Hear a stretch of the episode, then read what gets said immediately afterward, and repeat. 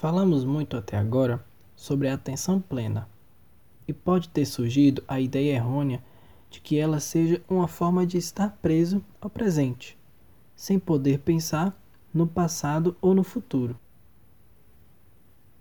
Com atenção plena, você não está impotentemente ruminando o passado ou perdido, imaginando o que pode acontecer no futuro, como se tivesse sido pego por uma correnteza e ido embora. Mas sim, se na sua vida você está pensando no passado, você está plenamente consciente de estar pensando no passado. Você está completamente lá e não apenas fora de controle. E da mesma maneira, se você está no frescor do momento presente, você está apenas lá para prestar atenção ao que acontece. E se você considera o futuro, você também está lá, completamente presente naquela consideração. Ao progredir na prática de atenção plena, deve haver também um componente ético que permeia toda a prática.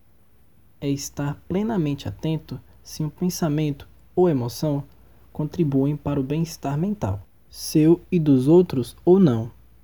Por exemplo, se você perceber com atenção plena um pensamento de indisposição ou até raiva para com alguém, é claro que você pode deixá-lo como está, com atitude não julgadora. Mas de alguma forma, isso não garante que esse pensamento não irá permanecer em sua mente. E então, se você deixar de estar plenamente atento, ele pode rapidamente crescer até o seu completo desenvolvimento com animosidade ou mesmo rancor. Muitas traduções contemplativas sugerem que quando percebemos alguma aflição pairando em nossa mente, como a raiva, então nós podemos escolher um dos muitos antídotos que os estudos oferecem para abrandar esse estado mental aflitivo. Um dos antídotos será o nosso treinamento, que nos ajuda a acolher a nossa ansiedade.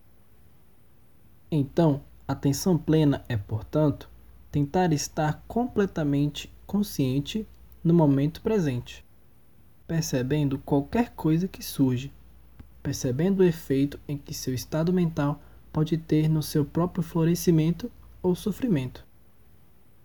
Estar plenamente atento ao efeito que seu estado mental pode ter na felicidade ou no sofrimento dos outros. Perceber se há um estado de certa confusão de distorção da realidade ou não, mas permanecer no puro frescor do momento presente, momento após momento. Ter isso em mente é bastante importante. Então, voltemos a praticar a seguir.